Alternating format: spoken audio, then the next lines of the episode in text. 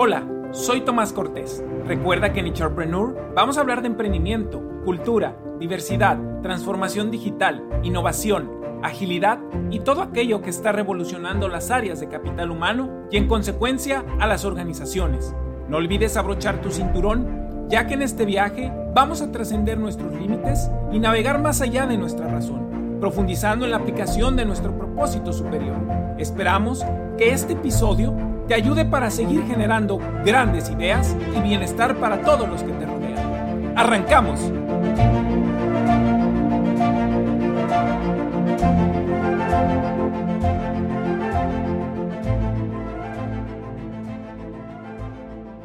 ¿Qué tal comunidad de Entrepreneur? Eh, bienvenidos nuevamente a un capítulo más eh, que titularemos en este episodio número 9 innovación, creatividad y excelencia operativa en el emprendimiento con un majestuoso invitado que le quiero agradecer a Raúl Garay por la oportunidad de compartir su experiencia sobre este tema tan importante en el ambiente de negocios que vivimos hoy, ya que ante este punto de inflexión que estamos viviendo, la mayor parte de las organizaciones están buscando generar un cambio imperativo en sus modelos de negocio, pero explotando la innovación y la creatividad más hemos estado explorando que hay un gran temor por perder la excelencia operativa. Muchas gracias Raúl por inspirarnos con tu conocimiento en este episodio en el cual vamos a compartir un poco de tu experiencia para ayudar a estas generaciones y a esta comunidad a seguir explorando estos temas. Pero antes, antes de, que entremos en materia y podamos estar aquí ya eh, eh, desenterrando este conocimiento que nuestro invitado nos va a poder compartir, me gustaría eh, dar una breve reseña de lo que ha sido toda su experiencia y de cómo nos va a ayudar a poder seguir generando este gran valor en esta comunidad que hemos construido. Eh, Raúl Garay eh, ostenta un doctorado en ciencias de la educación, es ingeniero químico y laboral, tiene posgrados en seguridad y salud, marketing industrial y es facilitador certificado en neurociencias y solución creativa de problemas por Búfalo. Es cofundador de Future Experts y director ejecutivo del SEC, Facilitadores para el Cambio. Es un gran experto innovador en desarrollo organizacional y empresarial, creador de originales soluciones para equipos ágiles cimentados en valores. Además, recibió su formación en Estados Unidos y Canadá para conducir procesos de evolución cultural e implementación de sistemas culturales de trabajo en equipo de alto desempeño, principalmente en Dupont, Sudamérica, y es pionero en la implementación de holocracias. Además, además de todo esto, es director del programa de transformación digital gerencial en la Escuela de Negocios UCA, profesora en el Tecnológico de Monterrey, acá en, México, en el Diplomado de Transformación Digital y en el MBA del IEPS en Barcelona. Es profesor titular en Magísteres de la Universidad Católica Argentina, Universidad del Salvador, USAL State University of New York. Emprendedor en el ambiente social, promueve la calidad del pensamiento en la formación de jóvenes líderes en Argentina y la región. Diseñó y condujo procesos donde se forjaron la visión, los valores y las estrategias de empresas, equipos y organizaciones no gubernamentales y proyectos en la evolución hacia un mundo sustentable y regenerativo. Y antes de entrar en materia de las preguntas, no sé si quisieras agregar algo más que haya dejado eh, pasar por alto en, tu, en tu reseña. No, Tomás, muchísimas gracias este, por, esta presentación. Muchas gracias por este espacio y este, bueno, me encanta poder compartir eh, con tu audiencia, con los amigos, eh, este nuevo mundo ¿no? que estamos abriendo, estamos vislumbrando. Eh, esto que nos fuerza de alguna forma la, post-pandemia a innovar, a reinventarnos, a, buscar una nueva versión, algo que mejore la versión que fuimos antes. Así que muchas gracias. Pues bueno, vamos a entrar en materia, eh, querida audiencia, sobre estas preguntas que hemos preparado para Raúl eh, sobre la innovación, la creatividad y la excelencia operativa en el emprendimiento. Raúl, se dice que las crisis nos empujan para innovar y generar creatividad y sin duda, estos años que hemos vivido, muchos de nosotros hemos tenido que echar mano de esa, de esa creatividad. Pero ¿será esto un mito? ¿Existe una predisposición de los seres humanos para innovar y crear? ¿podrías explicarnos los factores intrínsecos del ser humano para aventurarse en el viaje de la innovación y la creatividad, Raúl? Qué buena pregunta. Eh, bueno, acá el, eh, el, tema esencialmente es que en algún momento se pensaba que había personas creativas y personas que no. De hecho, muchos eh, alumnos que van a mi cátedra de creatividad e innovación en, marketing en la USAL, como que se disculpan diciendo, bueno, profesor, no se esmere conmigo porque yo no soy creativo. Eh, ¿Cómo que no eres creativo? No, lo que pasa es que, bueno, yo soy contador público o yo soy administrador de empresas. Entonces, muchos este, han estudiado alguna eh, carrera o alguna profesión eh, en la cual generalmente no hay tantos ejemplos de creatividad, pero sí los hay. yo soy más de la idea de, pensar que todos somos creativos en algún campo. y esto, bueno, también se puede observar en, la forma en la cual eh, explotaron, eh, digamos, las eh, distintas manifestaciones de creatividad, que, grandiosas manifestaciones que hubo en el mundo, en, grandes ciudades como Florencia, Italia, como bueno, Edimburgo en, Inglaterra, o, hoy Silicon Valley, y, hay muchos ejemplos, este, Calcuta, en distintos campos, digamos, en los cuales este, hubo una gran explosión de creatividad.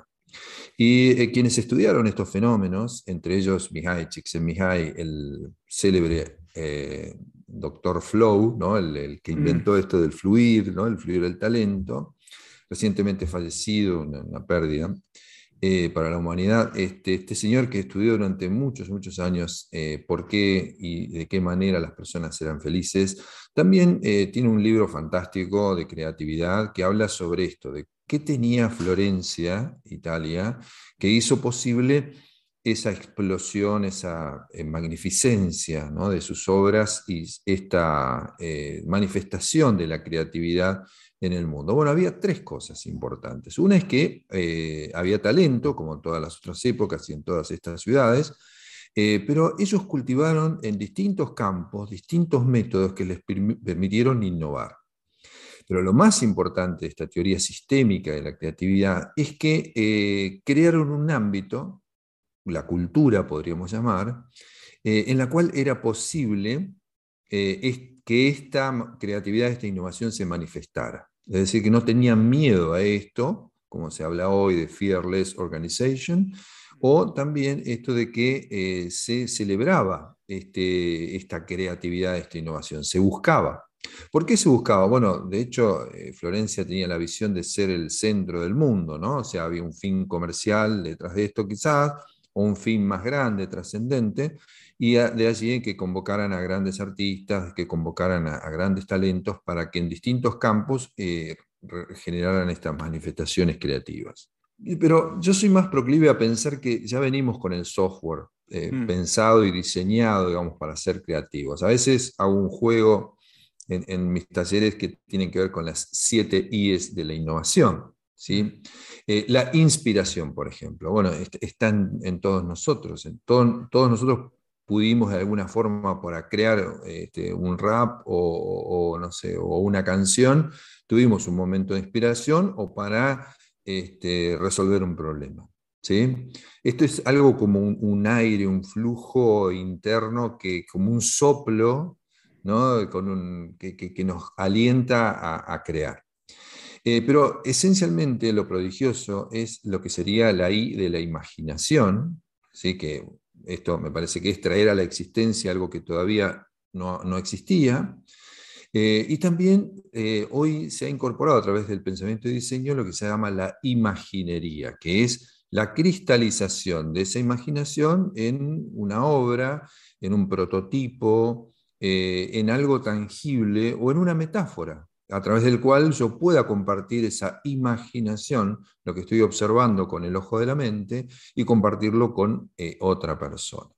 Hay otras es, pero bueno, estas eh, son, son importantes. Está la de la incubación, que tiene que ver con eso, ese arte que todos tenemos de eh, irnos a, la cama pensando, bueno, teniendo un problema y al otro día aparecer con una solución. Este proceso fantástico que ocurre en la mente, en el lado derecho, como algunos dicen, o en la red, o habilita una red eh, de neuronas diferente a la que usamos en la vigilia, eh, esto genera entonces ese proceso de incubación en la cual a través de un proceso de maceramiento de ideas aparecen cosas excepcionales a los dos, tres, cuatro días de este, haberlas vivido. Eh, bueno, este, a, mí me parece que todos tenemos ese software artístico, creativo, de una medida o de otra, pero el gran, la gran lección de Mihai es que hay que celebrarlo, o sea, hay que crear un ambiente en el cual le demos espacio a esa creatividad.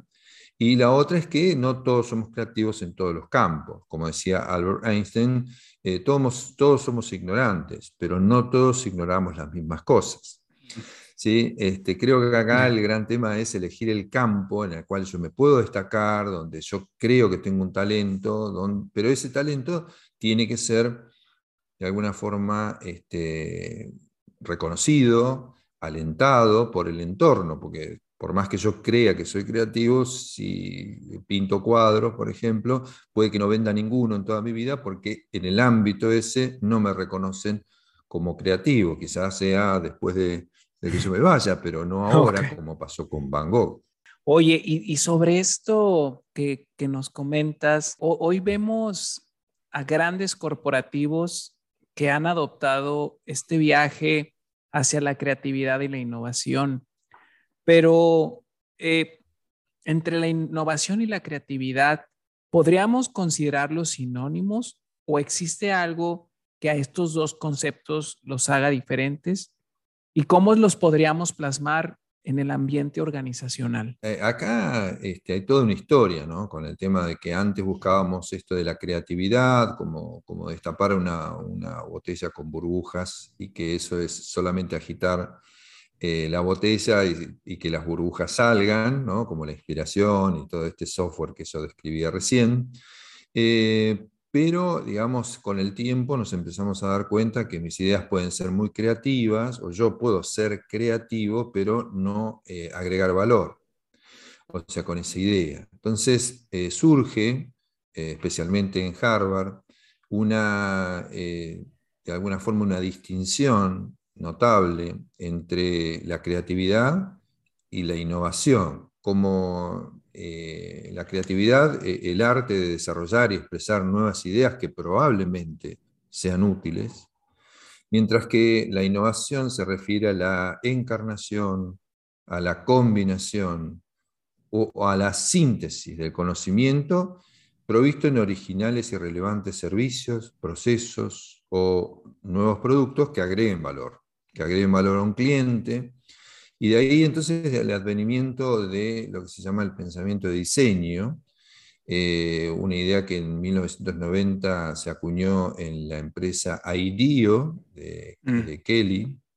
Eh, y, desde allí entonces empezaron a pensar, bueno, cómo, cómo era esta creatividad puesta de manifiesto en esto, en prototipos, en esta cultura de ensayar y probar y testear y, presentarle al cliente, digamos, un prototipo de lo que iba a ser la idea, para que el cliente mismo eh, sea parte del proceso creativo en el cual le vamos dando forma a eso que llamamos valor. O sea, ¿qué es valor para un cliente? Bueno, ahí es diferente para cada cliente y es lo que, la pregunta que hoy mueve ¿no es cierto? Todo el ambiente de las startups y todas las empresas, como la creación de propuestas de agregado de valor o propuestas de valor que eh, permitan, eh, digamos, generar experiencias cada vez más innovadoras en el cliente. Oye, y de aquí me surge una, una, una pregunta de acuerdo a lo que nos, nos, nos vienes contando. Nos decías que todos traemos de repente esta carga como de software, ya nacemos y traemos creatividad. ¿Cuáles serían los elementos en los que tú consideras desde tu experiencia, en qué momento decidimos o rompemos eh, el poder continuar siendo creativos o innovadores o qué pasa con algunos seres humanos que de repente optamos por orientarnos hacia características menos innovadoras y creativas o, es una concepción que nosotros los propios seres humanos hemos puesto estas etiquetas para poder limitar la creatividad y la innovación entre, entre las personas? Bueno, eh, muchas veces se habla de este concepto de eh, out of the box, o sea, salirse de la caja. Y ahí yo les repregunto, ¿habrá caja o son creaciones nuestras, ¿viste? Las, las cajas esas, ¿no? Eh, yo creo que la primera caja que uno tendría que romper es esta de soy creativo o, no soy creativo. ¿no? Este, pero después hay otras, eh, en el sentido este de eh, poder creer en mí mismo y, de esa creencia, ¿no? yo porque creo, tengo esa creencia en la cual puedo resolver el problema que tengo enfrente, creo soluciones. Eh, esto se ha visto como, eh, se han hecho muchos experimentos y se le ha dado, por ejemplo, a un grupo de personas en las facultades, sobre todo, eh, se, ha, generado un grupo de gente, digamos, ya por los perfiles uno sabe si, si son personas más optimistas o más pesimistas. y entonces algunos son más escépticos, o sea, dependiendo del tipo de cultura, pero esencialmente ya uno, hay una tendencia en algunos grupos de que eh, cuando uno les presenta un problema, en general este, no creen que hace una solución. Y eh, otro grupo de gente, digamos que este, cuando se les presenta el mismo problema, el mismo desafío, ellos creen que van a encontrar, que, hay una solución y que la van a encontrar ellos.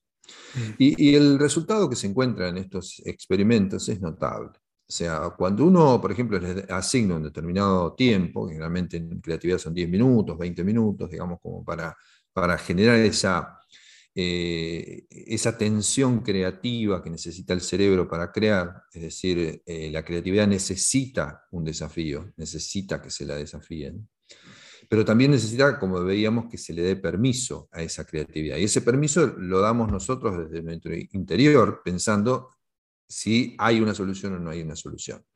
Entonces, el resultado de este experimento es que generalmente cuando uno vuelve los 10, 20 minutos para recopilar, bueno, ¿qué hicieron en este grupo? Aquellos que no creían que había una solución han generado 10, 20 preguntas, eh, respuestas. Y aquellos que creían que había una solución han generado en ese mismo espacio de tiempo 100, 120 respuestas. Lo que se ha encontrado en la creatividad es que la creatividad es un juego de números en general. ¿sí? Eh, en los diferentes establecimientos donde se generan concursos de creatividad, eh, como por ejemplo sistemas de sugerencias o oficinas de patentes, bueno, mm. yendo a algo más institucional y mundial, lo que se encuentra es que cada 60 ideas más o menos aparece una buena idea y cada 60 ideas buenas aparece una muy buena, una brillante. Entonces, la mejor apuesta, como decía Linus Pauling, doble ganador de premio Nobel, primero de física, después de química, decía, la mejor estrategia para obtener una buena idea es tener muchas ideas. Entonces, el fenómeno que vemos en el grupo que es más optimista, digamos, pero en forma basada en evidencias, la evidencia es que al generar 120, 160 respuestas en el mismo periodo de tiempo que el otro, están más cerca de alcanzar una solución que aquellos que fueron escépticos y presentaron, digamos, pocas alternativas, con lo cual no encontraron nada. Viste que te dije, o sea, eh, has visto que te dije que no había solución, claro, pero no, la buscaron y ese, ese, es, el, me parece, el, el gran problema, ¿no? Eh, resumiendo, acá el gran tema es salirse de la caja, no pensar que hay cajas. La primera caja es este, yo soy, yo puedo ser creativo o puedo generar una gran cantidad de respuestas frente a un desafío, que este es un fenómeno que se estudió ya en la época de los años 60, en los primeros test de creatividad que todavía hoy se siguen usando, con el fenómeno de la fluidez, es decir, la cantidad de respuestas que un individuo genera frente a un desafío. La segunda característica importante que se encuentra en los individuos que eh, intentan ser creativos es la flexibilidad, es decir, que encuentran ideas de diferentes campos, es decir, han cruzado campos. Y acá está el, tema de cruzar las cajas. las mm. grandes ideas ocurren en las este, fronteras de los distintos campos. ¿sí? Así lo vemos en la música, por ejemplo, Beethoven innovando y poniendo eh, coros en una sinfonía, o gente que ha combinado o ha hecho un blended de ideas combinando cosas que ya existían, como por ejemplo Hutchinson, que combinó la, la, alarma con el reloj y creó el reloj despertador, ese torturador moderno que, bueno, este, nos acompaña todos los días. Este, bueno, pero son ideas, cosas simples que se obtienen de la combinación de campos o la combinación de cosas que ya existen. Eso es la flexibilidad. Y después, bueno, hay que ser original y esa originalidad, como veíamos, se genera a partir de la cantidad. A mí me parece que es importante tener en cuenta esto, que mientras más eh, crea yo en mí mismo, en mi potencial, en que es posible encontrar una solución frente a este desafío, más cerca estoy de encontrarla y de romper esas cajas imaginarias que nos hemos creado. Me, encanta que estos, elementos que estás compartiendo con nuestra audiencia y eso me lleva a la siguiente pregunta, concatenando desde la parte de la personalidad hasta las organizaciones, ya que en los últimos años hemos visto este crecimiento exponencial en las organizaciones, mayormente las startups, eh, en las cuales distinguimos o, las les ponemos esa etiqueta de por ser un startup ya eres creativa e innovadora. Y grandes corporativos hoy en el mundo los hemos relegado, al menos no sé si sea una aseveración que yo estoy diciendo, pero en el, en el común denominador he escuchado es que grandes corporativos son tradicionales y conservadores. Esta, esta aseveración que vemos hoy en, en este mundo de los negocios es una realidad. ¿Qué tan cierto puede llegar hacer que una organización con un alto elemento de CAPES, con, con, con muchos activos, será más complicado volverse innovadora y creativa, Raúl. Bueno, eh, es más complicado, sí, sí. Eh, por eso las startups jóvenes, los pequeños unicornios le están ganando a las grandes corporaciones, que después son absorbidas por el inmenso capital que tienen las grandes corporaciones y son compradas, ¿no es cierto? mucho se habla, por ejemplo, de por qué desapareció Nokia, siendo que era el rey de los teléfonos, o de las comunicaciones. Eh, bueno, en, realidad si uno este, investiga por qué desapareció tan súbitamente, es porque hicieron una estrategia o, una, una, elección estratégica equivocada. O sea, apostaron al mundo de los GPS eh, y compraron por el total de lo que era la ganancia de un año, que eran como 8 mil millones de dólares, eh, una compañía que era la competidora de la compañía más grande de GPS. ¿sí? Entonces, esa inversión este, les, quitó todo el, oxígeno que tenían como, como dinero de, capital. Eh, el mismo año, esto fue en 2006, más o menos 2007, en el cual este, aparecía Waze, un invento mm. israelí, que era este, un algoritmo que puede predecir, ¿no es cierto?, el complejo tránsito en el cual vivimos. Esto es, esto es fantástico para, para, México, ¿no? Si no sería imposible predecir eh, en la Ciudad de México por dónde transitar. En el mismo año en el cual se hace una inversión de 6.000, 8.000 millones de dólares en un, una nueva, un nuevo futuro guiado por el GPS, aparece eh, una aplicación israelí que eh, en poco tiempo los va a sacar del mercado. De hecho, en el 2011 Em, Google compra Waze por mil millones de dólares solamente, fíjate, un octavo de aquello que había invertido Nokia. Eh, y hoy, de hecho, es el, eh, Google y Waze eh, casi son el mismo algoritmo, son de la misma compañía, el Google Map.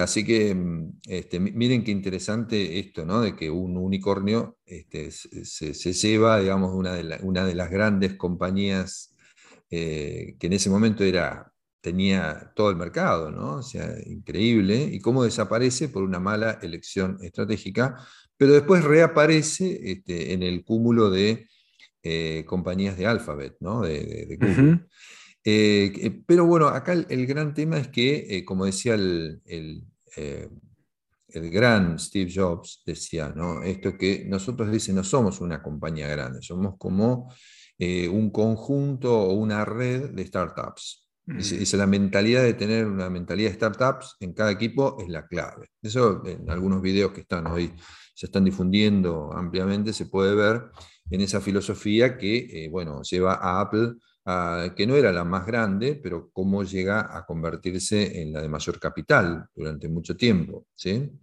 Eh, creo que ahí está, ¿no es cierto?, lo que también vemos en agilidad. En general todos estamos dando frente a esta realidad una respuesta adaptativa a este mundo complejo que nos envuelve. Y, muchos han adoptado la agilidad como filosofía, como práctica empresarial para dotarle de flexibilidad a sus equipos, dando lugar a una, organización redárquica, ¿no? una red de equipos. Pero esta flexibilidad también ha sido la esencia de los movimientos este, revolucionarios en la historia de la humanidad, o sea, pequeñas células de trabajo que eh, se movían rápidamente, se escondían, eran, inaliables, porque tenían como esa red ¿no? de hoy todavía, ¿no? Este, lo que ha sido la, lucha de Estados Unidos en Afganistán y en esos lugares, digamos, son incontrables, inencontrables, ¿no? Eh, ¿Por qué? Porque son pequeñas células que se van expandiendo. Y esto pasa lo mismo en el cerebro, son eh, células que se van, uno podría decir, bueno, son, aparentemente no tienen mucha utilidad, pero cuando se combinan generan una inteligencia increíble, y generan estas eh, redes de eh, neuronas o redes de personas o redes de equipos, que esa es un poco la organización del futuro, o sea, tener la flexibilidad y la rapidez de una startup, pero también tener esta, este, digamos, plasticidad para poder reagruparse, armarse eh, y poder dar una respuesta eh, al mundo complejo en el cual vivimos.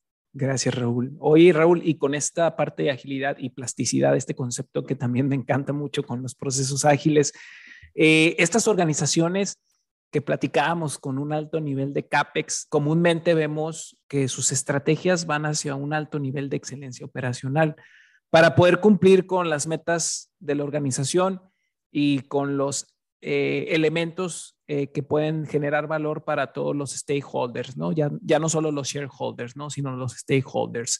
Eh, ¿es, ¿Es aquí acaso la innovación y la creatividad están en contra de la excelencia operacional de una organización o es factible combinar esta fórmula de excelencia operacional, creatividad e innovación ¿Qué riesgos son los que ves y qué debería tener presente estas organizaciones para potencializar esta combinación tan necesaria y tan requerida por, por muchas organizaciones con un alto nivel de CAPEX? Muy buena, muy buena pregunta. Bueno, eh, esta es la pregunta del millón también, ¿no? Porque esto es lo que están buscando casi todos. Y, de hecho, bueno, existe, ¿no es cierto? Hay una gran batalla en el mundo corporativo y organizacional que podríamos definir como la brecha que existe entre el trabajo imaginado, la imaginación puesta en, funcionamiento, y el trabajo real.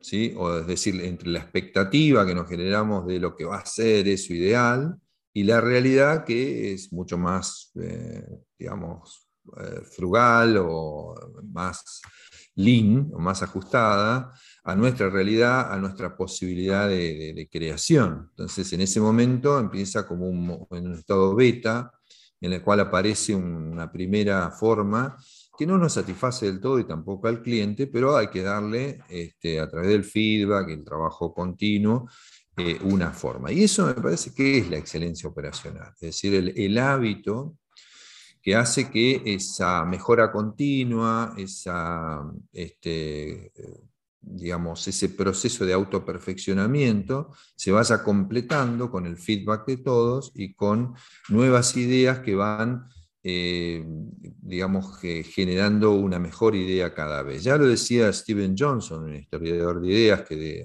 de dónde vienen las buenas ideas en su libro, decía, ¿no? ¿Cómo aparecen las buenas ideas? Bueno, él decía que en general este, cada uno de nosotros tiene como una parte de la corazonada y que nos encontramos en algún lugar, esa es la historia de las ideas, este, en un congreso, en un café, en algún lugar para eh, terminar de completar esa, media corazonada que cada uno de nosotros eh, tiene o tenía. Entonces, parece que ese proceso de mejora continua, de conformación y de perfeccionamiento, hay que darle tiempo. Y, eso es justamente, eh, pero dentro de ese tiempo hay que darle consistencia, eh, hay que mantener la resistencia y eh, a mí me parece que ahí ser persistentes también en ese camino eh, para terminar de conformar esa idea. Eso me parece que es el camino de la excelencia operacional. O sea que no todo es innovación, no todo es disrupción. Creo que ahí hay que acompañarla con muchas horas en las cuales se va plasmando la, idea final. O sea, existe ese gap en el mundo, entre el mundo imaginado y el mundo real, que muchos lo han llamado el gap de la ejecución, es decir, solamente 30% de lo planificado realmente se ejecuta. ¿sí? Esto en el mejor de los casos. Cuando hablamos de lo personal, solamente el 10% de lo que hemos planificado en un año se concreta. Todo lo demás es pasible, plausible de eh, procrastinación, es decir, mm. posponerlo, llevarlo adelante, eh, más adelante alguna vez saldrá. Eso es lo que va, va generando ese gap que podríamos llamar de la ejecución. Entonces, la excelencia operacional y los hábitos que nos hacen más productivos como personas, pero principalmente como equipos, se están haciendo cargo de esa brecha. Por eso es tendencia business agile en el mundo organizacional, porque encara la gestión y la productividad de los equipos de trabajo en una evolución de lo que fue en los años 2000, en los años 90 o en los años 2000, lo que se llamaban los equipos de alto rendimiento. Hoy con una nueva cara, que se llaman equipos ágiles, eh, pero que van conformando esta red productiva que va haciéndose cargo de esa brecha de la ejecución.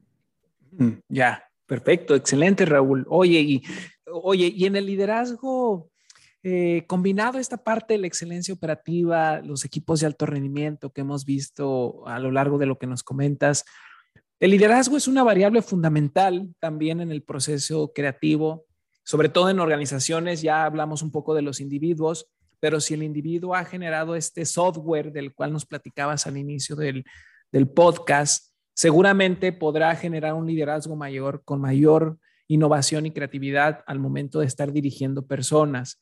Vemos que este mismo es fundamental para poder crear organizaciones que sean creativas e innovadoras. Y que un ejemplo que yo he seguido mucho eh, ha sido Santi Anadela, eh, de llevar un Microsoft eh, con unas características de un ecosistema más cerrado a un ecosistema más abierto, si lo pudiera renombrar de esas maneras. ¿Qué consideras que debemos hacer los seres humanos y las organizaciones para poder desarrollar líderes con el balance entre la innovación, creatividad y la ejecución de los resultados en una organización? Bien, qué, buen, buen, postulado. Em, bueno, yo, eh, creo que es posible, digamos, todo lo que nosotros logramos, o sea, lograr resultados extraordinarios, es posible a, partir de que hay personas que le ponen un extra. ¿sí? Y a eso que todos tenemos, que a lo mejor es responsabilidad, este, compromiso, eh, muchas de estas cosas que, le ponemos a, ser buenos profesionistas, buenos en lo nuestro, hay algunas personas que le ponen un extra. Y, esto me parece que es la clave de por qué eh, todavía seguimos dependiendo de líderes o de personas que son, eh, podríamos llamar líderes extraordinarios, porque aportan ese extra, ese, ese plus. creo que en ese plus digamos, hay, como tres grandes fuerzas eh, que, son comunes a todos los líderes que hemos tenido eh, eh, en la humanidad. no a todos, digamos, a los buenos, a los recordados, ¿no? creo que los grandes líderes siguen un poco las lecciones que, tiene la naturaleza. En la naturaleza todo pugna por sobrevivir, todo pugna por buscar no sé, una nueva, ahora el virus busca una nueva forma para ser más efectivo. Este, nosotros buscamos siempre progresar, vamos buscando, la fuerza del futuro es más poderosa que la tendencia del pasado. Es decir, que los grandes líderes, los líderes extraordinarios, son futurizos, o sea, apuestan al futuro, eh, generan esperanza, eh, de alguna forma este, nos impulsan hacia ese nuevo futuro eh, siempre. Y, acá está la característica más importante de por qué, bueno, aquellos que han prometido o la tierra prometida, ¿no es cierto? O aquellos que han una nueva vida o una nueva ciudad sin, corrupción, como fue el caso de, eh, eh, de, otras religiones. creo que siempre ha habido estos líderes eh, que, han pensado más en el futuro y nos han impulsado a ese, lugar donde no podíamos llegar sin su ayuda, eh, como una clave fundamental eh, que Lisa Case Solomon, que es la, que de alguna forma inspira a los líderes de la Singularity University permanentemente, nos dice, hay que, hay que tener una mentalidad de diseñador y en ese diseño hay que pensar en el futuro. La segunda clave que uno encuentra en la naturaleza eh, es esto de la creatividad, es decir, todo pugna por sobrevivir y de alguna forma nos adaptamos, nos recreamos, eh, buscamos nuestra fuerza creativa interior para generar algo que no existía.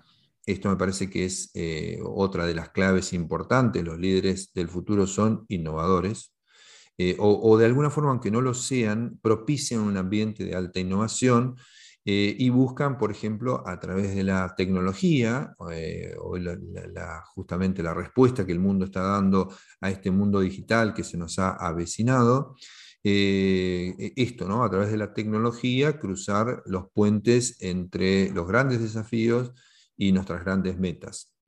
Y el último punto, que es no, no menos importante, es que de alguna manera eh, en la naturaleza lo podemos ver a través de la sinergia que se crea entre las mismas especies o entre especies, eh, de colaborar. esta colaboración creativa que de alguna forma eh, muchos anticipan como la era de la colaboración creativa, esta que estamos transitando, que es, ha sido de alguna forma el proceso emergente eh, la, desaparición por, falta de conocimiento o, por este alto nivel de incertidumbre de los expertos.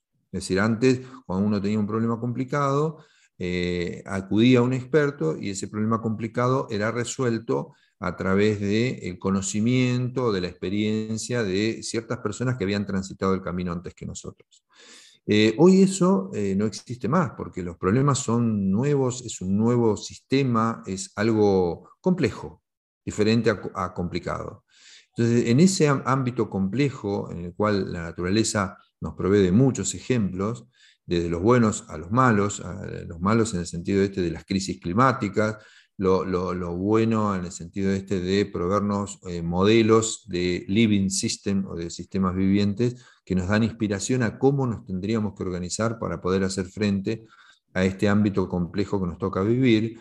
Eh, eso me parece que es la tercera fuerza importante que tienen los líderes eh, modernos. Resumiendo, un líder futurizo, un líder innovador, un líder también tecnológico y esencialmente un líder humanitario, un líder que eh, tiene como centro eh, el respeto, la empatía, la inteligencia emocional, los procesos colaborativos que llevan a las personas a encontrar su mejor versión en conjunto. Ya, ya, excelente Raúl, sin duda. De gran valor, de gran valor esta parte final que nos dices, este human centric, ¿no? Como en algunos otros postulados se ha escuchado, ¿no? Muy bien. Eh, oye, y ya hablamos un poco de la persona, de las organizaciones, del liderazgo propio para poder generar este ambiente, innovación, creativo y con esta excelencia operativa que es, eh, como bien lo mencionabas, tan demandado como la panacea que todo mundo está buscando hoy en día en las organizaciones. Pero el ambiente al igual, me, encantó la analogía del virus que, comentas en los tiempos que vivimos hoy. El ambiente también prevalece la supervivencia de, este crecimiento innovador y creativo. Y la cultura eh, impregna este ambiente de creatividad e innovación. Eh, ¿Observas diferencias entre las naciones en los que el ambiente que las rodea promueve la innovación y la creatividad? Existe una cultura en las naciones más orientada a la excelencia operativa eh, en, algunas, en algunas de estas.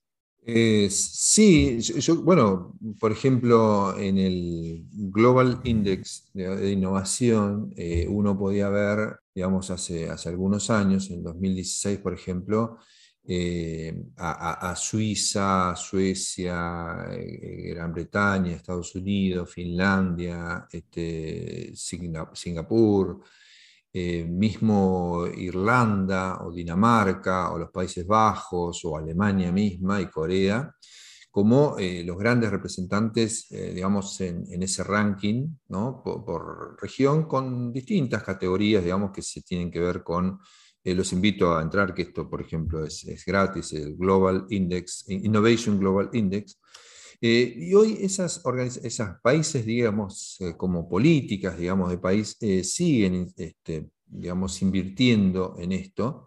Eh, interesante, ¿no es cierto?, que eh, a esto se le ha agregado un, dato que, no es menor y que mm, eh, se crea con la cultura, como tú decías, ¿no? que este, uno puede ver, por ejemplo, en, lo que es Tesla. Por ejemplo, Tesla, digamos, los, automóviles eléctricos, no, o sea, la, compañía no invierte dinero en publicidad. La publicidad la hacen los usuarios mismos o aquellos que quieren, como yo, alguna vez comprarse un Tesla. Pero eh, eh, difunden, o sea, no, invierten nada, digamos, de todo ese dinero este, para publicidad. La publicidad la hacen los usuarios en el boca a boca, en el boca a oreja. Eh, y, eso me parece interesantísimo. Todo lo invierten en Research and Development. O sea, todo eso vuelve a seguir investigando y seguir desarrollando nuevas ideas. Me parece que esto es una parte muy importante de eh, lo que se ve en estos rankings de países, digamos, de los que, de los que veíamos recién como, como ejemplo, este, algunas naciones. Hoy el del 2021 eh, que se puede ver, ¿no es cierto?, eh, captura más un ecosistema de innovación, como, como veíamos, de las 132 economías y de cómo y de qué manera, ¿no es cierto?, podemos ver de nuevo a las top por región, por ejemplo, en, Norteamérica obviamente sigue Estados Unidos y Canadá, en Latinoamérica, Chile, ha sido México y Costa Rica han sido ejemplos de, este proceso de innovación. Eh, también uno puede ver en Europa de nuevo a, Suiza, Suecia y Reino Unido, eh, pero también hay eh, naciones como las que nombrábamos, Israel o los estados del Emirato, o Turquía, digamos, India, Irán, este, que, de alguna forma eh, han hecho sus contribuciones eh, apostando justamente a la investigación y al desarrollo. Eh, lo que se viene también es una, gran aportación también que va a hacer China, que está, bueno, este, tenemos que estar con cuidado porque está copando muchos de los lugares que antes nosotros teníamos eh, de desarrollo, investigación, eh, con mucha gente. Entonces, de nuevo, si el poder de las grandes ideas viene de la cantidad, eh, India y China tienen un monumental potencial ¿no? de generar grandes ideas. Y los seres humanos la mayor parte del tiempo nos movemos o requerimos marcos de referencias para poder avanzar o poder sentirnos seguros en, seguir transitando hacia un camino inexplorado, ¿no? Como lo puede ser hoy en día la metodología de la innovación y la creatividad. Pero ¿qué metodologías o caminos deberíamos tomar las organizaciones para explotar la creatividad y la innovación? Y si funciona tener este marco de referencia, ya no lo mencionabas, el, tema de la caja, de no hay cajas, pero ¿qué tan, ¿qué tan factible es tener un marco de referencia para poder sentirnos seguros en, la implementación del, de explotar la creatividad y la innovación en las organizaciones. De hecho, fue el gran aporte del campo de la agilidad y el pensamiento de diseño eh, en estos últimos tiempos, eh, digamos, en la última década, yo diría, que, nos ha provisto eh, de muchos patrones de diseño, como por ejemplo los 23 patrones de diseño que venían de digamos, de la industria del software. después también empezaron a proveer desde el pensamiento de diseño, había otros frameworks que venían de las metodologías japonesas de, de manufactura, y ahí entonces creo que todo eso fue generando una, este, eh, una gran tendencia en el mundo a valerse de frameworks o de marcos de referencia, eh, mal llamadas metodologías, eh, que este, de alguna forma le dan cuerpo o encarnan ese proceso creativo, pero ese proceso también disciplinado. Hoy se habla también de la, de la agilidad disciplinada, también, ¿no? Por ejemplo, en creatividad hay, muchos frameworks, hay, muchas técnicas. Eh, hay, un autor que recomiendo que se llama Michael Michalko, que es un gran compilador de todos estos campos. Yo estudié con Edward de Bono en los años 90. él lideraba un grupo de empresas de la cual yo formaba parte cuando trabajé en DuPont eh, un grupo, un conglomerado de 10 empresas eh, que apostaban por la innovación y que enviaban gente, digamos, para estudiar con De Bono y aplicarlo a, justamente a, encontrar eh, nuevas tendencias y encontrar nuevas ideas en el campo de los negocios, pero también en el campo de, cómo resolvíamos los grandes problemas de la humanidad. Edward de Bono fue un gran aportador también. hay un libro de él que se llama El pensamiento creativo, que en realidad se llama originalmente Creatividad en Serio o Serious Creativity, que es, una excelente fuente. Y eh, también se ha estudiado este, desde otros lugares. Hay una metodología eh, que curiosamente hoy está en Oxford, pero este, nació en Rusia eh, a través de Hertz Altschuler, eh, que fue el, que investigó, digamos, detrás de su oficina de patentes, los, eh, y encontró una tendencia que eran los 40 principios de inventiva que subyacían a todos los inventos que se habían proyectado en esa época. Quizás hoy haya algunos principios de inventiva más, pero más o menos andan en ese orden. O sea, encontrar patrones, eh, de ahí generar marcos de referencia que nos permitan hacer en forma o generar en forma sustentables ideas eh, cantidad y calidad, ¿no es cierto? Eh, buscando esa, idea original, eh, bueno, es, un tema de tiempo, pero también de método. Así que es clave, digamos, el tema de los frameworks. Las vivencias son parte de nuestra vida. ¿Qué aprendizajes te llevas de vivir, de generar estrategias para construir empresas innovadoras y creativas con alta capacidad de ejecución? Bueno, de alguna forma para recordar lo que hemos desarrollado este, yo tengo como gran estrategia siempre de trabajar por el lado de encontrar una mejor versión de nosotros mismos a través del desarrollo del talento que todos tenemos. Eh, esa, para mí ha sido una búsqueda incesante, digamos, con el tema este, desde la psicología, eh, de la psicología cognitiva, eh, también estudiar el tema de neurociencia para mí fue fundamental.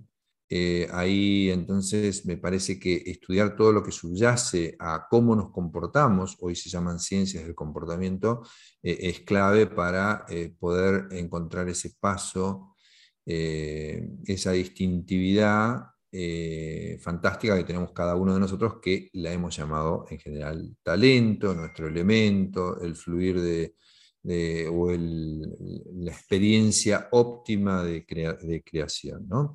El segundo, lo que hablamos recién del método, me parece que es, muy, muy importante. Yo soy de alguna forma eh, un, coach, un, mentor y esencialmente un facilitador de métodos que generen una mayor productividad personal eh, de equipo y de organizaciones. Es, cada organización está como, eh, ¿te acuerdas este, en la película, de, en las películas que hemos visto todos con nuestros chicos, ¿no? de, de los magos? Eh, Harry Potter, y, cuando este, le pedían a, Harry que, eligiera su varita, y, la metáfora era, bueno, que la varita está esperando al mago. Eh, cada uno de nosotros tiene una varita, de alguna forma, una metodología, un método que nos va a permitir ser más productivo.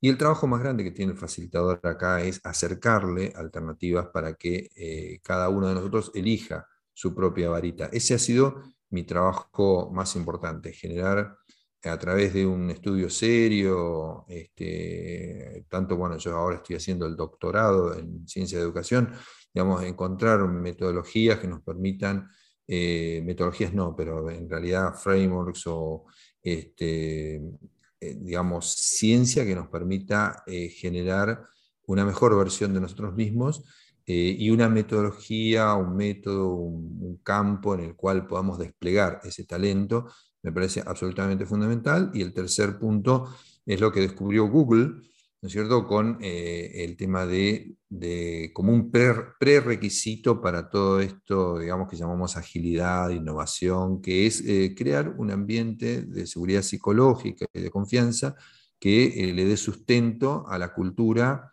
que permita crear los resultados que todos buscamos.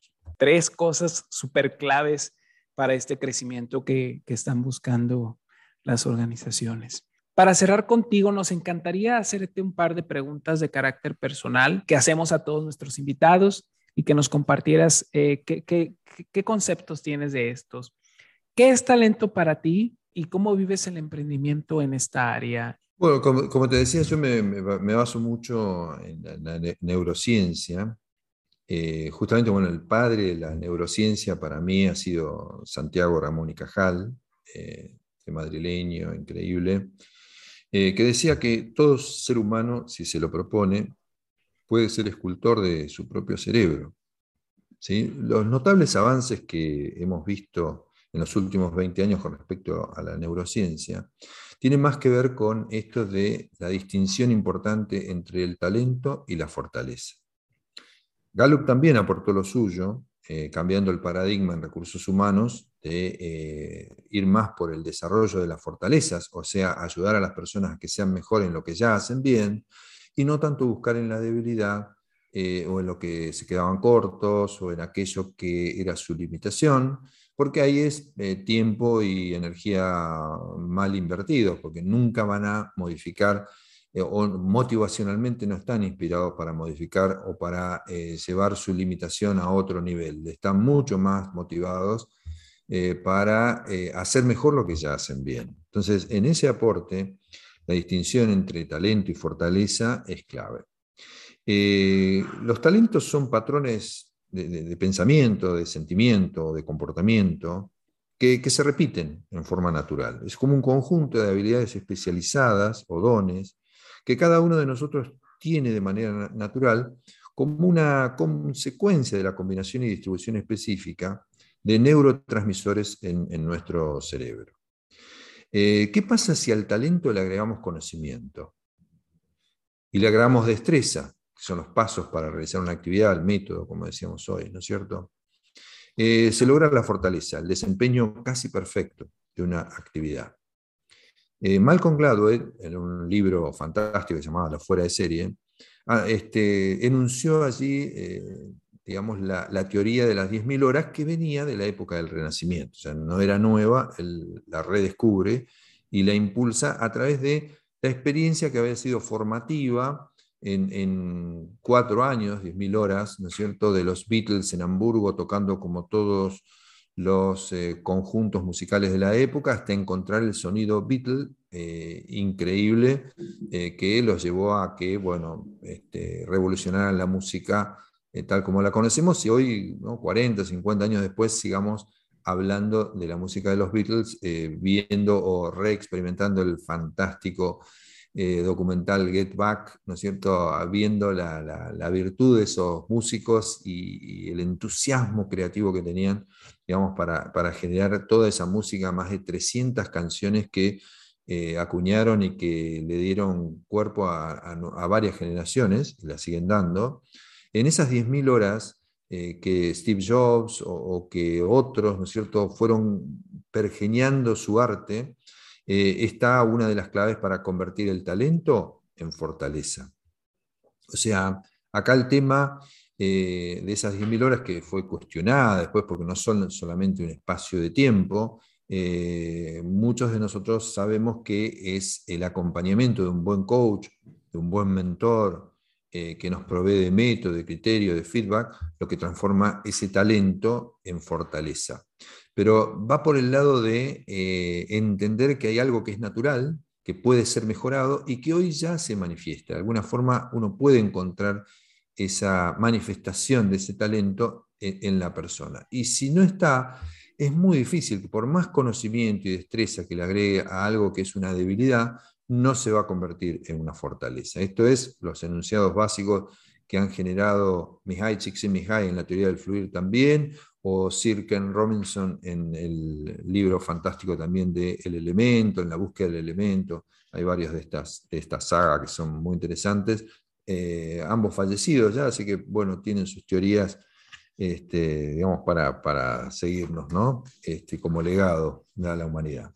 ¿Qué es lo que te ha llevado a crear una profunda transformación interior y que has podido trasladar a las organizaciones para romper con los miedos en los que el ser humano en ocasiones estanca? Bueno, eh, esta es difícil, ¿eh? pero mm, yo, si tuviera que sintetizar hoy, digamos, la habilidad más grande, la competencia que yo he desarrollado es la, capacidad de aprender, de aprender siempre, de encontrarle una vuelta, de, estar autoperfeccionándome, como decía Nelson Mandela, pero, eh, digamos, buscando esta mejor versión en forma permanente a través de la investigación, pero del aprendizaje, el aprendizaje de otros, del aprendizaje eh, a través de la investigación eh, profunda, del conocimiento profundo, como decía Edward Demings, pero me parece que la esencia de todo esto es como lo que hoy se conoce como la ecuanimidad, que es la competencia, digamos, que nos acompaña eh, a todos en, mayor o menor proporción para darle cuerpo a todas las virtudes eh, de nuestros valores. la ecuanimidad es la constancia de ánimo y de propósito. Hoy se habla de esto, ¿no? Yo cuando empecé a estudiar teoría de los sistemas, eh, se hablaba de esto, de un conjunto eh, interrelacionado de elementos interdependientes que tienen un propósito. Y ya desde los años 80, cuando estudiaba esto en Estados Unidos y en Canadá y implementábamos las holocracias y los eh, sistemas autogestionados, esta noción del propósito que estamos viendo en las organizaciones más evolucionadas, me acompañó siempre, decía, tener un propósito y ser fiel a ese propósito y esa constancia de ánimo que te lleva a perseguirlo permanentemente. La vida está llena de retos. ¿Cuál ha sido el reto más grande al que te has enfrentado y qué aprendizajes te llevaste? Bueno, ha habido varios, ¿no? Tanto en lo profesional como en lo personal. Profesional, creo que implementar el primer sistema de equipos autogestionados en mi país eh, en 1988 en Argentina fue el primer gran reto.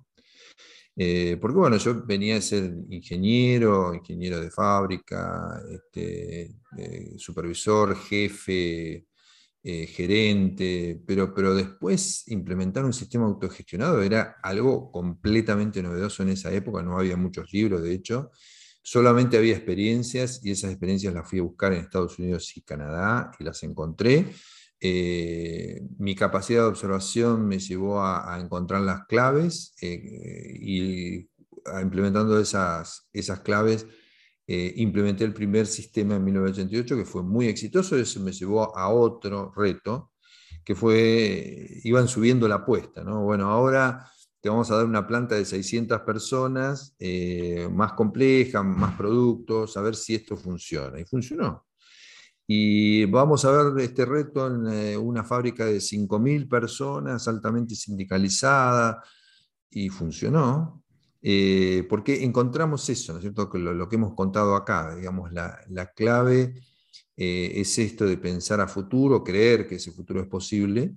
creo que la, la, fuerza de la colaboración, de crear esa fuerza de todos los equipos con, la misma, con el mismo propósito, y esta creatividad que es la adaptación, ¿no es cierto?, de esos modelos, de esos frameworks a la cultura eh, fue, fue una de las claves. Después me tocó ir a otros países con, otra lengua, por ejemplo en portugués, con gente iletrada, es decir, no analfabeta, pero que hacía mucho que habían pasado por la escuela y no leían eh, dos líneas. Entonces, bueno, ¿cómo haces eso en una cultura que es completamente verbal, ¿no? O sea, no, no, hay nada escrito. Bueno, fueron distintos retos Em, y en estos retos siempre prevalece el principio esencial de que las personas, cuando se lo proponen comprometidamente, pueden llegar a sorprendernos con sus logros. Eso es lo que más me motiva. ¿no? Por ejemplo, hoy en muchos eh, procesos en los cuales estamos trabajando, eh, la meta y el propósito, en realidad un propósito, es erradicar el accidente del lugar de trabajo, permitiendo que todos y, cada uno de nosotros vuelva físicamente a su hogar tal como salieron. Eh, y eso me motiva, eso me, digamos, me crea todo una, eh, un reto, un desafío. Eh, he trabajado en lugares con 20, 30, 40 años sin accidentes, entonces creo que es posible lograrlo. y hay otras metas, ¿no? O sea, cómo ser más innovadores, cómo ser más ágiles. Entonces, creo que esos retos nos van llevando siempre a una mejor versión profesional y personal. Eh, Raúl, ¿cuál es el mejor consejo que te han dado para romper con el status quo y qué impacto tuvo o ha tenido el mismo en tu vida? Bueno, de nuevo, eh, yo creo que la gran tendencia en, agilidad y que eh, ¿no? vemos es que no hace falta hacer metodologías Scrum y otras cosas, ¿no? O sea, el, gran reto es la autoorganización, la autogestión. o sea, yo creo firmemente en el potencial de las personas Así que me busco esmerarme, como me han enseñado mis mentores, eh, en plantearles un desafío lo suficientemente inspirador y ellos le van a encontrar la manera. Así que el mejor consejo es eso, tener paciencia, paciencia activa, eh, no, solamente quedar esperando, sino eh, hacer cosas para que eso ocurra y dejarlo ser. Yo creo que en, ese dejarlo ser, eh, uno siempre encuentra esa creatividad, esa colaboración, esa autoorganización que les permite eh, llevar a, una nueva dimensión el conocimiento o lo que sea que fuera que estamos haciendo. ¿Cuál consideras que es tu misión para hacer crecer los emprendimientos y las organizaciones por medio de una estrategia alineada a la creatividad y la innovación, Raúl? Como, como esta pregunta de cierre. Bueno, eh, bueno esta es muy, muy buena. ¿sí? Eh, mi, mi, propósito, mi, propósito esencial es inspirar y desarrollar a los constructores del mañana.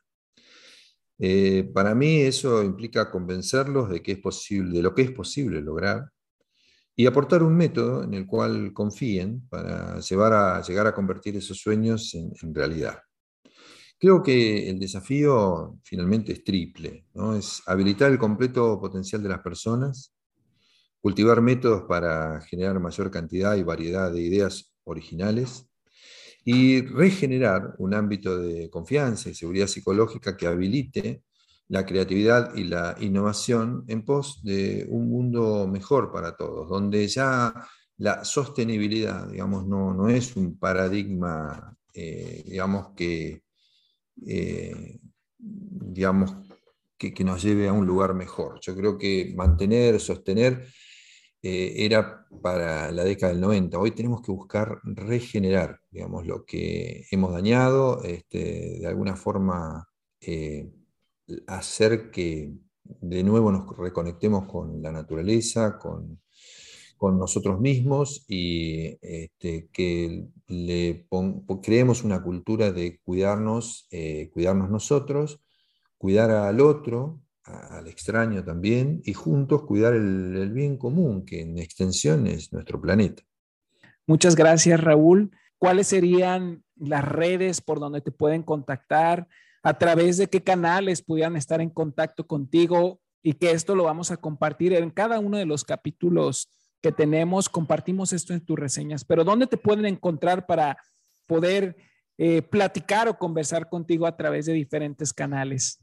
Bueno, yo tengo una actividad bastante, digamos, consistente, digamos, en, LinkedIn, eh, en la red profesional de LinkedIn. Y mm, este, bueno, ahí me pueden encontrar, nombre Raúl Garay Linares, y también en Instagram, este, eh, mucho menos en Twitter, pero eh, Twitter parece un, universo interesante. pero estoy en estas tres redes Así que los espero ahí para seguir compartiendo y, digamos, cualquier pregunta que tengan, este, podemos darle curso ahí en esos espacios. Así que bueno, muchísimas gracias. Gracias por la invitación, gracias por, por este espacio de aprendizaje y enseñanza. Gracias. No, muchísimas gracias, Raúl. Gracias, comunidad de Charpreneur. Eh, nos vemos pronto. Hasta luego y seguimos en contacto.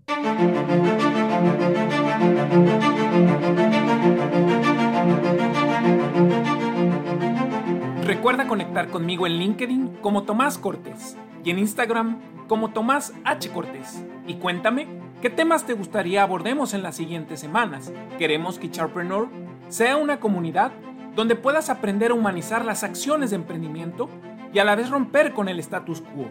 Ayúdanos a cumplir este propósito y, para poder llegar a más personas, invita a tus amigos para que nos escuchen y nos sigan. Y sobre todo, no olvides dejarnos una reseña desde cualquier plataforma donde nos estés siguiendo para que continuemos creciendo como comunidad. Muchas gracias y nos escuchamos en nuestro próximo capítulo para seguir con nuestra evolución.